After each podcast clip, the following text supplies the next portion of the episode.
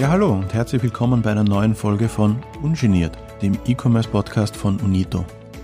Ich bin Georg Klinz und ich möchte unseren Hörerinnen und Hörern ganz ungenierte Einblicke in die spannende Welt des österreichischen E-Commerce geben und dazu spreche ich regelmäßig mit Expertinnen und Experten aus der Unito über die Welt des Onlinehandels. Zu Beginn des neuen Jahres wollen wir noch einmal einen kurzen Blick zurückwerfen.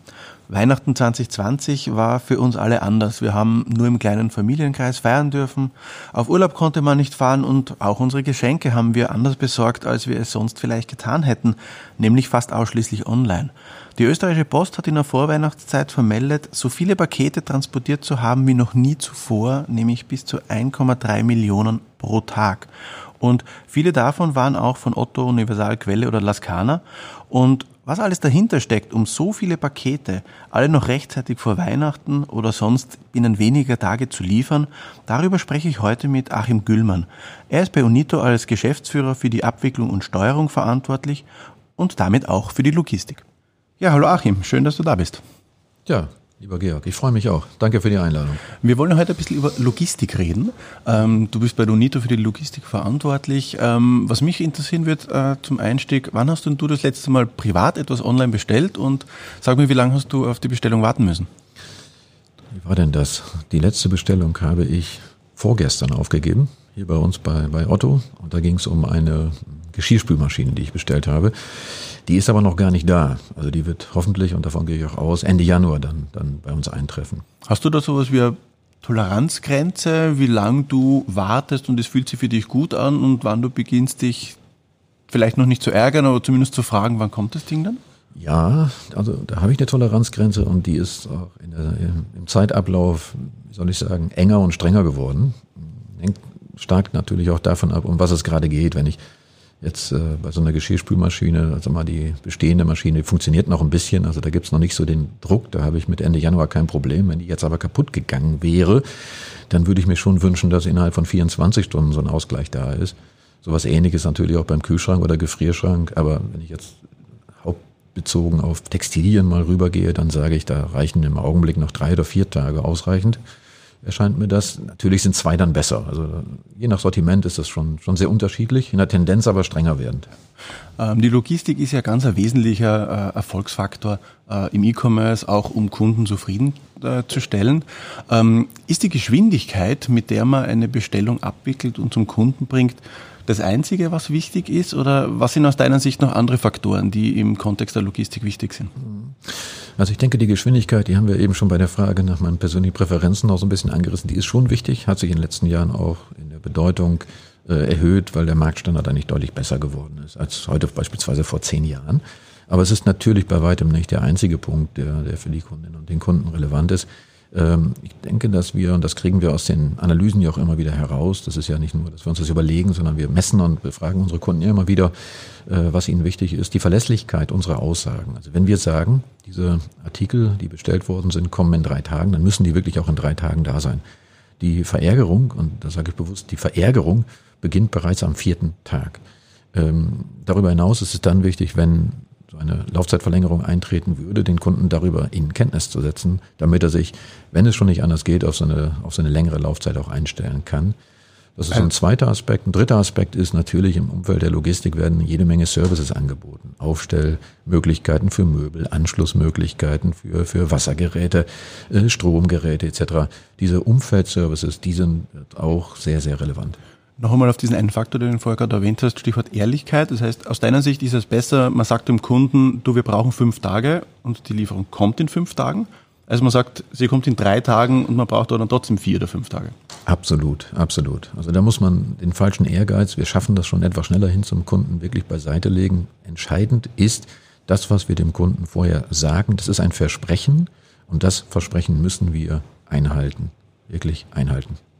Ähm, ein zweiter Aspekt, den du vorher gerade erwähnt hast, ist das Thema äh, so arrondierende Serviceleistungen, Aufbauservice etc.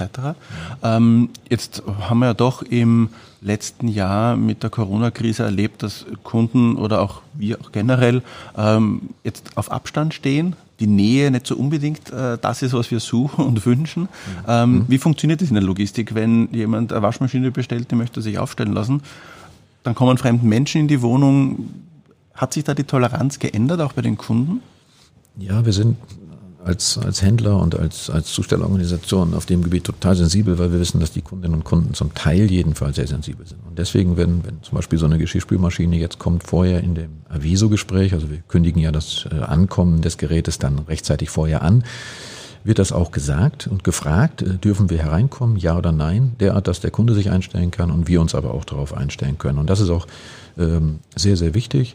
Und im konkreten Zustellgeschehen ist es so, dass natürlich mit der Maske gearbeitet wird, das ist ja selbstverständlich. Ähm, und wir spüren aber auch, dass die äh, Kundinnen von sich aus mehr auf Abstand bleiben. Und äh, erfreulicherweise ist es so, dass, dass wenn, wenn wie im richtigen Leben jeder sich dran hält, gibt es da auch kein Problem. Weil sozusagen der Wunsch des Anschließens ist dann am Ende des Tages groß und der wird dann auf eine für beide Seiten auf verträgliche Art und Weise erfüllt. Das sind so die, die Erfahrungen, die wir gemacht haben. Tatsächlich hatten wir zwischendurch auch mal eine Phase, wo wir eben äh, sozusagen das Haus nicht betreten haben. Aber aus der Phase sind wir Gott sei Dank jetzt wieder raus, weil wir festgestellt haben, es geht eben auch mit viel Verständnis von beiden Seiten anders. Ähm, Verständnis noch einmal ein, ein, Wort, auf das ich kurz äh, eingehen möchte. Hast du da jetzt auch ähm, je länger, also hast du festgestellt, dass je länger diese ganze Corona-Krise gedauert hat, ähm, dass man am Anfang vielleicht schon festgestellt hat, Kunden sind toleranter, wenn vielleicht eine Lieferung länger dauert, weil da ist einfach viel passiert in der Welt und jeder hat Veränderungen wahrgenommen. Jetzt dauert diese Krise ja doch leider Gottes schon sehr, sehr lange, bald ein Jahr. Ähm, sind Kunden nach wie vor toleranter oder Business as usual? Ähm, Business as usual, davon sind wir in, in vielerlei Hinsicht äh, weit entfernt. Das ist ganz klar. Die Frage, ob, ob mehr oder weniger Toleranz jetzt für etwas längere Lauf- und Lieferzeiten gegeben sind. Ähm, ich denke, so ganz genau und über alles betrachtet kann ich diese Frage gar nicht beantworten. Das ist ein sehr individuelles Bild, was sich da äh, ergibt. Was wir ja machen, ist, dass wir den Kunden in jedem Bestellvorgang sofort vorne darauf hinweisen, dass es im Einzelfall etwas länger dauern kann. Also wichtig ist da wieder eben auch diese Ehrlichkeit, äh, die wir da an den, an den Tag legen. Ähm, was wir dann feststellen, ist natürlich bei Sortimenten, die es einfach im Augenblick nur bei uns gibt, weil der Stationärhandel im Lockdown-Zustand äh, sich befindet. Da glaube ich, wird dann schon noch ein Auge äh, zugedrückt. Aber sag mal, die Bereitschaft, da Verzögerungen in Kauf zu nehmen, ist trotzdem enden wollend. Also der Druck auf uns als Organisation, dass wir wirklich rasch beim Kunden sind, der ist, ist da und, und der geht auch nicht wirklich zurück. Das ist auch unser, unser eigener Anspruch, dass wir den auch selber für uns erzeugen. Okay. Du, möchtest du vielleicht den Hörerinnen und Hörern nochmal einen kurzen Überblick geben, wie so die Logistikstruktur bei der UNITO ganz generell ausschaut, in groben Zügen? Weil wenn man als Kunde beim österreichischen Online-Händler bestellt, hat man oft vielleicht die Vorstellung, naja, die Ware liegt irgendwo in Österreich auf Lager, muss nur mit einer mhm. Kuvert oder in einen Karton gesteckt werden und ist innerhalb von ein, zwei Tagen dann äh, bei mir als Kunde die Realität schaut ja dann doch ein bisschen komplexer aus. Ähm, wie schaut das aus bei uns? Ja, die Realität ist tatsächlich so komplex, dass ich hier an dieser Stelle nur sag mal, fast oberflächlichen Überblick einen groben Überblick kann. Wirklich einen groben Überblick ist ein bisschen freundlicher ausformuliert. Zumal wir ja in Österreich aktiv sind, aber wir sind ja von Österreich auch in der Schweiz aktiv und wir sind von Österreich aus auch in Deutschland aktiv mit, mit in Deutschland aktiv mit einigen Marken. Und insofern sind wir da ja schon von der, von der Anlage unseres Geschäftsmodells her äh, nicht so ganz einfach. Entsprechend ist auch unsere Logistik durchaus äh, kompliziert angelegt. Und ich glaube, es macht Sinn, zum, vom Grundverständnis her dazu unterscheiden zwischen eben jenen Sortimenten, die wir im, in der Gesamtautogruppe auch ähm, einkaufen und uns selber auf Lager legen in irgendwelchen internationalen Beschaffungsmärkten und wenn dann also ein Kunde sozusagen bei uns bestellt, dann wird eben aus diesen zentralen Lägern, aus denen sich verschiedenste Firmen des Konzerns auch bedienen, heraus möglichst zeitnah kommissioniert. Äh, es werden Sendungen natürlich ähm, so zusammensortiert, dass sie zusammenpassen im Sinne von, die haben ein ähnliches Zielgebiet, werden dann über Nacht in der Regel schon über Großfahrzeuge äh, dann in diese Regionen gebracht und werden dort eben an unsere Zustellorganisationen übergeben, die bei uns sozusagen integriert nicht sind, sondern das sind unsere Dienstleister, wie zum Beispiel hier in Österreich die österreichische Post für kleinere Teile oder Gebrüder Weiß für ähm, die großen Teile, Geschirrspülmaschinen nochmal als Beispiel herangezogen. Und diese Zustellorganisationen hier vor Ort, die haben dann ihre Verteilzentren und machen dann sozusagen die Verteilung bis hin rüber zur, zur, letzten, zur letzten Meile. Und so ähnlich läuft das dann bei, bei Gebrüder Weiß eben auch. Und jetzt rückblickend auf die Corona-Krise nochmal, was war aus deiner Sicht die eine größte Herausforderung, die ihr in der Logistik äh, meistern musstet? Und es ist ja, so denke ich, wirklich allgemein bekannt, dass wir sehr starkes äh, Umsatz- und, und, und Mengenaufkommen hatten in dieser Corona-Zeit, eben weil der stationäre Einzelhandel in Teilbereichen dann eben nicht verfügbar war für den Konsumenten. Das heißt im Klartext, wir haben sozusagen sehr bald, dann bereits ab äh, Ende März, ein, ein unerwartet hohes Mengenaufkommen gehabt. Und das in einer Arbeitssituation für die Kolleginnen und Kollegen im Lager, die ja äh, schwierig ist, weil wir auf jeden Fall Infektionen zu vermeiden hatten. Also das sind so die beiden, beiden Dinge gewesen, die uns extrem in Anspruch genommen haben. Auf der einen Seite dieses enorme Mehr an Menge bewältigen zu können und auf der anderen Seite aber eben auch die Gesundheit der Kolleginnen und Kollegen innerhalb der Logistiksystematik äh, sicherzustellen. Erfreulicherweise ist uns das äh, auf beiden Themengebieten gelungen. Wir haben also fast keine Corona-Fälle gehabt in der Logistik, Gott sei Dank. Und wir haben auch, abgesehen von den Teilbereichen eben längeren Lieferzeiten, eine sagen wir, sehr, sehr starke Performance dann, dann wahrnehmen können. Ähm, wie habt ihr es auch geschafft, äh, jetzt auf der Abwicklungsseite diese gestiegene Menge äh, zu meistern? Weil du hast gesagt, gestiegene Nachfrage, Lockdown, der Stationärhandel war zu, wir haben ein extrem hohes Bestellvolumen auch gehabt. Ähm, in einem Online-Shop kann man das recht einfach lösen. Man stellt vielleicht zusätzliche Serverkapazität zur Verfügung, dass, äh, dass die Rechenleistung passt etc so schnell mal zusätzliche LKWs besorgen oder zusätzliche Zusteller oder auch zusätzliche Tischler, wenn man von einem Aufstellservice spricht. Das ist wahrscheinlich nicht so einfach zu organisieren. Wie hat das funktioniert in der Phase? Es war tatsächlich eine über längere Zeit extreme Herausforderung, die, solange wie es äh, noch nicht gelungen war, entsprechend neue Kolleginnen und Kollegen einzustellen, über die Kolleginnen und Kollegen, die jetzt eben einfach schon an Bord waren, abgewickelt worden sind. Das heißt, es gab dort unmittelbar Gespräche sozusagen mit den Kolleginnen und Kollegen, aber auch natürlich mit den Betriebsräten äh, über eine Verlängerung der Arbeitszeiten. Also wir haben Arbeitszeiten verlängert in der bestehenden Schicht, wir haben Arbeitszeiten aber auch derart verlängert, dass wir Zusatzschichten eingeführt haben. Wir haben natürlich auch am Wochenende ähm, an der Stelle zusätzlich gearbeitet. Das waren so die Ad-Hoc- und Erstmaßnahmen auf der einen Seite und dann, ich habe das eben angedeutet, wurden eben auch nochmal die Reihen verstärkt. Also wir haben jede Menge sozusagen neue Kolleginnen jetzt dann auch an, an Bord gehabt. Und das ist einerseits für uns im Konzern selber das, das Verfahren gewesen, aber auch bei der österreichischen Post hat man ganz ähnlich äh, ge, äh, agiert. Jetzt, und das Gleiche gilt auch für, für Gebrüder Weiß, wo du eben angesprochen hast, Spezialfunktionen wie Elektrogeräte anschließen oder auch Tischlereien. Das ist natürlich eine, eine Sonder Sonderherausforderung an der Stelle. Und, aber am Ende des Tages geht es auch darum, noch mehr Arbeitszeit, noch mehr Arbeitszeit dann äh, zu investieren, beziehungsweise dann eben auch mal etwas längere Laufzeiten dann in, in, in die Kommunikation einbauen zu müssen, weil, weil es einfach nicht mehr schaffbar ist. Weil auch jeder Kollege in der Logistik braucht irgendwann mal seine Auszeit, braucht man Urlaub, muss sich einfach mal wieder erholen. Das ist natürlich auch absolut, ja, muss einfach so sein. Über dieses Lob und über den Dank freuen sich wahrscheinlich die Kolleginnen und Kollegen, die den Podcast ja auch zu einem hohen Ausmaß hören. Ähm, jetzt möchte ich noch einmal ähm, unsere logistischen äh, Partner zu sprechen kommen, die externe Unternehmen sind, die österreichische Post, Gebrüder Weiß, hast du vorhin ja auch schon erwähnt, mhm. ähm, damit die sich darauf einstellen können, ähm, welche Kapazitäten sie für uns vorhalten müssen, müssen die natürlich Bescheid wissen, welche Mengen wir planen, welche Bestellungen, Anzahl an Bestellungen wir planen. Das ist jetzt, stelle ich mir vor, in dieser Phase extrem schwierig. Wir wissen heute nicht, wann der Stationärhandel wieder aufsperrt, ob ein Lockdown verlängert wird, äh, wann vielleicht der Nachfrage wieder zurückgeht, wann sie wieder steigt. Wie planen wir da in diesem Kontext unsere Mengen? Also die, eine, eine gute Logistik und natürlich ist es im Customer Service dann auch ganz gleich, kann nur gut sein, wenn, wenn die Mengen sozusagen Voraussagen passen. Ja, plus minus fünf Prozent, maximal plus minus zehn Prozent. So in der Bandbreite kann sich dann so ein Betrieb schon dann momentan und spontan neu ausrichten. Aber mit größeren Abweichungen außerhalb dieser Bandbreite ist dann ein vernünftiger Betrieb nicht mehr aufrechtzuerhalten. Das funktioniert nicht. Vielleicht vielleicht im Moment, aber nicht auf Dauer. Und insofern ist dieses Thema ein extrem sensibles Thema. Und wir haben in den letzten äh, neun, zehn Monaten extrem viel Gehirnschmalz dort investiert, wo wir eben in einer sehr kurzfristigen Art und Weise, im Zwei-Wochen-Rhythmus konkret, immer und immer wieder die Marktsituation neu beurteilen in einem Kreis von Kolleginnen und Kollegen, die sich da an der Stelle wirklich sehr, sehr gut auskennen und die dann aus der Anzahl der zu erwartenden Aufträge dann sukzessive ganz feinsinnig ableitet, wie viel Ausgangsmengen werden wir denn voraussichtlich haben? Und zwar auch differenziert nach kleineren Sortimentsanteilen im Sinne von Textilien oder auch größeren Sortimentsanteilen wie zum Beispiel Großgeräten. Ähm, da geht ganz viel Zeit rein, viel, viel mehr als, als, als früher. Und das ist meines Erachtens, wenn das funktioniert, dann kann die Logistik funktionieren. Ich wiederhole das nochmal, weil es so wichtig ist. Und wenn wir uns da vertun würden, dann kann die Logistik nichts mehr retten. Und Gott sei Dank ist uns das aber inzwischen wirklich auch wirklich gut gelungen. Also unsere Mengenvoraussagen sind sehr, sehr sauber innerhalb der notwendigen Bandbreite. Äh, in den Medien hat man in der Vorweihnachtszeit recht oft gelesen, dass äh, weltweite Frachtkapazitäten jetzt auch als Folge der Corona-Krise enger geworden sind.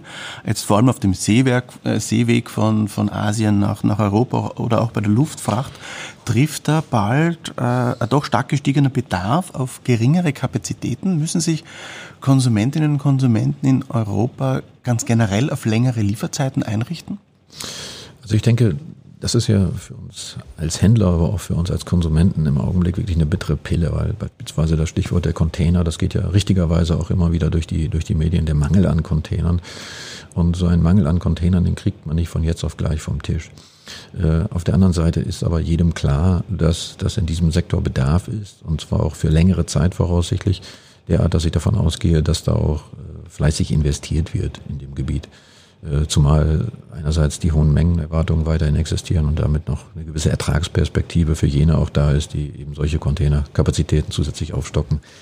Ähm, wie lange das dauern wird, Fragezeichen. Ich denke einige Monate. Aber ja, für eine gewisse Zeit haben wir da sicherlich mit einer ausgeprägten Mangelsituation weiterzuarbeiten. Und das ist schon eine bittere Pille, weil wir zum Teil unsere Sachen wirklich nicht ranbekommen an unsere Läger und wir in Teilbereichen sogar Sortimente aus dem Angebot nehmen müssen, weil wir sie einfach nicht mehr bereitstellen können jetzt in dem, dem Zeitpunkt X. Inwieweit profitieren wir da als äh, österreichischer Händler, also Nito, äh, von unserer großen Konzernmutter, der Otto Group, äh, mit noch einmal viel mehr Menge, noch mehr Kapazitäten, noch mehr Verhandlungsmacht vielleicht? Ja, das ist genau das Stichwort, Georg, was du ansprichst. Die Verhandlungsmacht ist das alles Entscheidende, weil wir sind ja sozusagen in der Summe eine wirklich große Gruppe, Gott sei Dank. Ähm, und, und nur in der Größe kann man auf diesem Weltmarkt dann so auftreten, dass man auch vorgereiht wird, dass man mit einer höheren Priorität an die Container rankommt und an die Frachtwege insgesamt, pauschaler gesprochen. Äh, es ist wirklich das, das ganz große Stichwort äh, Verhandlungsmacht. Äh, und, und auch wenn du eben das Stichwort Lob einmal angesprochen hast, auch da muss man sagen, die Kolleginnen und Kollegen in der Disposition, in der Zentraldisposition, die machen das einfach auch gut. Ja, die haben ja nicht, nicht das erste Mal jetzt so eine Situation, in der es in irgendeinem Sinne knapp wird. Die machen das richtig gut. Okay. Ähm, zum Ende des Gesprächs oder zum Abschluss würde ich noch gern ein Thema ein bisschen näher beleuchten, nämlich das Thema Nachhaltigkeit.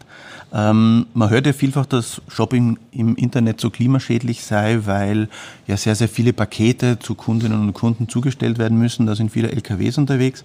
Aber das Gegenteil ist eigentlich der Fall. Studien belegen, dass der Online-Kauf im Hinblick auf die Transportwege wesentlich weniger CO2-Emissionen verursacht als der stationäre Einzelhandel. Ähm, war die Corona-Krise und der dadurch verursachte Online-Boom ja sowas wie ein Treiber für den Klimaschutz?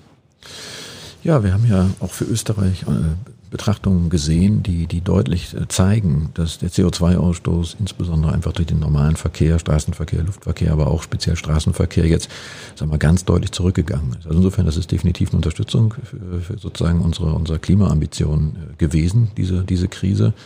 Und ich würde gerne noch mal auf den Punkt eingehen, den du eben angesprochen hast, so implizit. Ähm, da sind wir natürlich auch sehr, sehr stark auf dem Gebiet äh, Nachhaltigkeit und, und, und CR im weitesten Sinne äh, aktiv, was ja daran liegt, dass, dass unser, unser Eigentümer Dr. Michael Otto ja schon in den 70er Jahren, kann ich schon sagen, des letzten Jahrhunderts auf das Thema draufgestiegen ist, Bundesverdienstkreuz für seine Umweltschutzaktivitäten sozusagen bekommen hat, etc. pp. und immer wieder darauf geachtet hat, dass wir als Gruppe uns dem Thema stellen. Insofern sind wir gut vorbereitet und diese Analysen, die du eben angesprochen hast, die zeigen, dass wir als Geschäftsmodell Distanzhandel und Versandhandel äh, weniger CO2-Ausstoß äh, machen und erzeugen, die tun mir persönlich äh, auch gut. Und in vielen Gesprächen, die ich auch privat habe, kommt dieses Thema mit lauter Packerautos und das kann man doch nicht machen, so in der Art.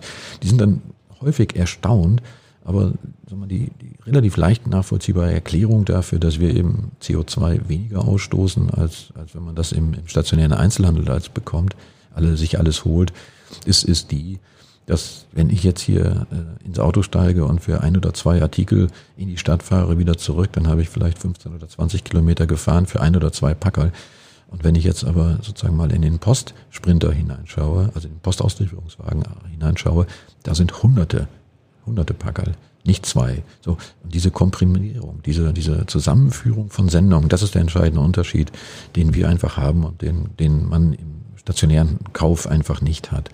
Äh, und da kommt eben dieser nennenswerte und wirklich starke CO2-Ausstoßvorteil auch her. Und jetzt gehen wir bei der UNITA sogar noch einen Schritt weiter und ähm, liefern seit 1. Januar diesen Jahres alle Bestellungen in allen unseren Ländern, in denen wir aktiv sind, in Österreich, in der Schweiz und auch in Deutschland, ähm, komplett CO2-neutral äh, aus. Ähm, wir arbeiten auch sehr intensiv mit äh, Logistikdienstleistern zusammen, die uns in dem Kontext unterstützen. Ähm, ist das für dich ähm, mehr als nur Gewissensberuhigung oder als zusätzliches Verkaufsargument für unsere Kundinnen und Kunden? Ähm, oder ist das mehr? Was steckt für dich da dahinter? Also für mich persönlich steckt da sozusagen das Glauben an die, das Glauben an die Zukunft dahinter, weil, weil wir können ja mit unseren Umweltressourcen nur so umgehen, äh, wie wir uns das für unsere Kinder, wenn wir Kinder haben, und viele von uns haben die ja, äh, Gott sei Dank, äh, auch, auch wünschen und vorstellen. Also für mich ist eine absolute Überzeugungsfrage, eine Gewissensfrage auch, äh, dass wir da so initiativ sind, wie wir das sind. Und, und dieser 1. Januar 2021 ist für uns da tatsächlich nochmal ein Wendepunkt. Wir haben in den 15, äh, 20 Jahren davor auch schon ganz viel an der CO2-Reduktion gearbeitet, aber jetzt haben wir es endlich geschafft, dass wir die gesamten letzten Meilenzustellungen hier in Österreich CO2-neutral äh, durchführen. Und das gilt sowohl für die Post als eben auch für Gebrüder Weiß. Und da bin ich auch persönlich total glücklich einfach drüber, dass, dass wir das jetzt, dass wir das jetzt geschafft haben. Inwieweit ist das für dich eine Mischung aus äh, Maßnahmen, die jetzt wirklich CO2-Emissionen äh, reduzieren und verhindern ähm, und auch einer Kompensation an CO2-Emissionen? Welchen Stellenwert hat dieses, dieser Kompensationsaspekt für dich momentan? Ja, das ist sozusagen im Augenblick noch hart gesagt das, das notwendige Übel. Ich finde es aber sehr erfreulich, dass schon erhebliche Anteile, speziell auch bei der österreichischen Post, tatsächlich direkt gar nicht an, an CO2 erzeugt wird. Also dass der Kompensationsanteil bei der österreichischen Post per se schon gering ist und noch weiter gering wird. Aber es ist im Augenblick noch ein notwendiges Übel. Beispielsweise, wenn man sich vorstellt, auf der Autobahn, es gibt derzeit leider noch keine technischen Möglichkeiten, hier den großen Dieselmotor durch den großen Elektromotor äh, zu, zu ersetzen. Das geht aber äh, im, im, im Stadtverkehr, Wien beispielsweise, Zustellung über reine Elektroflotte. Ähm, also da, wo es irgendwo geht, wird es gemacht. Finde ich auch gut. Also herzliches Danke auch an, an die Kollegen bei der österreichischen Post, dass die da so konsequent rangehen. Und das ist ja auch nicht umsonst, was da gemacht wird, im Sinne von geldlich umsonst. Inhaltlich ist es sowieso nicht umsonst. Aber da sind alle Beteiligten der festen Überzeugung, dass das, was da zusätzlich auch an Kosten kommt, das muss man auch in die Hand nehmen. Das, das sind wir der nächsten Generation schlicht und ergreifend schuldig. Das müssen wir machen. Ja, mit diesem doch ja, optimistischen Ausblick auf die, auf die nähere Zukunft, zumindest was das Thema Nachhaltigkeit betrifft, ähm, würde ich mich einfach gerne bei dir bedanken für das Gespräch. Vielen herzlichen Dank fürs Kommen, für deine Zeit und ja, bis zum nächsten, bis zum nächsten Mal. Vielen herzlichen Dank. So, das war sie, die fünfte Folge von Ungeniert, dem E-Commerce-Podcast von Unito. Ihr hört uns wieder, wenn ihr wollt, am 10. Februar, natürlich wieder mit einem spannenden Thema aus der Welt des E-Commerce bei Unito. Ungeniert gibt es überall, wo es Podcasts gibt, auf Apple, Spotify, Google oder Deezer. Abonniert uns und gebt uns ein Like, wir freuen uns über jedes Lob dieser Art, aber auch über konstruktive Kritik, gerne per E-Mail an podcast.unito.at. Ich bin Georg Glinz und ich freue mich, wenn ihr uns wieder zuhört. Servus und bis zum nächsten Mal.